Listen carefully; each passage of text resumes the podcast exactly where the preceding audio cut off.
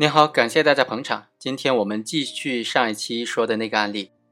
上一期我们说到，敲诈勒索罪和以胁迫为手段的抢劫罪的区分，主要在于威胁的方式、威胁的内容等等方面具有不同的特征。所以最后我们认为，被告人熊志华他在实施暴力和之后的借机索财之间不存在一个因果的关系，不存在紧密的关系。被告人熊志华在一开始实施的暴力啊，其实纯粹应当理解为。他看见妻子在外面偷情而产生的激愤的表现，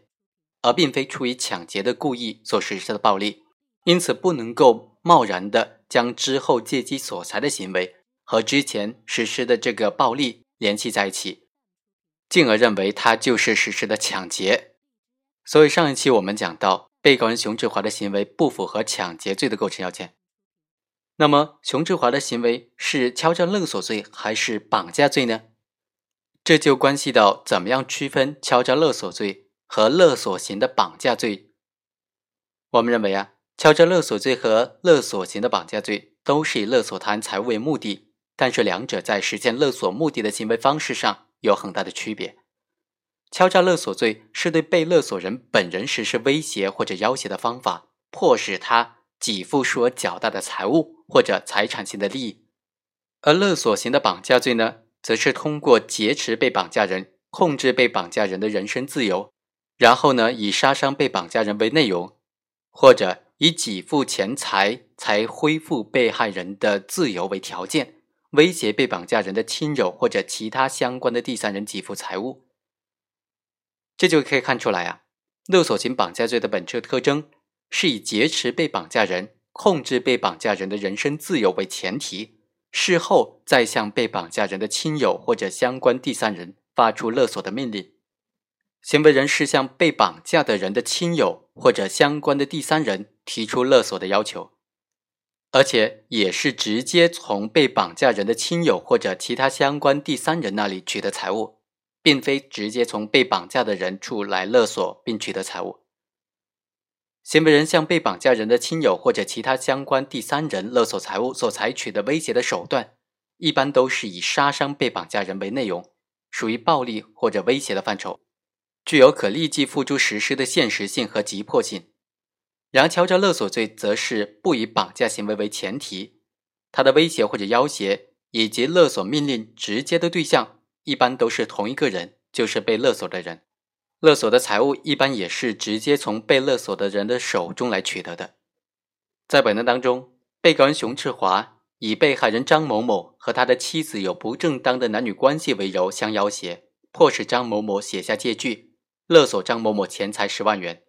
尽管熊志华安排其他人将张某某带到其他地方去看押，控制了张某某的人身自由，但是熊志华。并没有以此或者以杀伤张某某相威胁来迫使他的亲友或者第三人给付赎金，而且主观上，熊志华也没有这一故意的内容。熊志华的勒索行为是发生并且完成在控制张某某人身自由之前的。尽管熊志华勒索既遂的四五万块钱呢是由张某某的朋友提供的，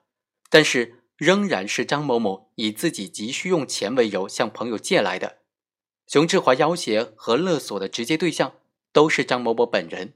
而没有以控制张某某的人身自由或者侵害张某某的人身安全为由，直接向他的亲友或者第三人发出勒索的命令。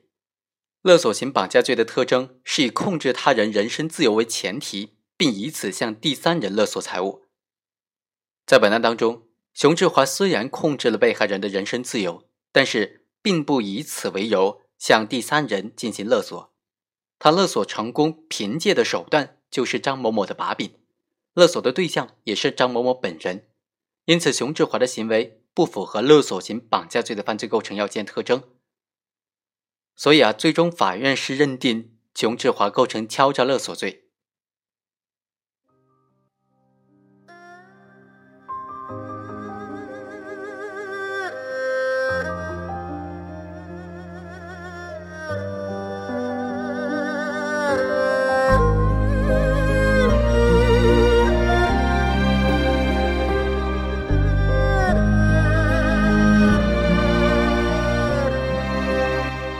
上就是本期的全部内容，我们下期再会。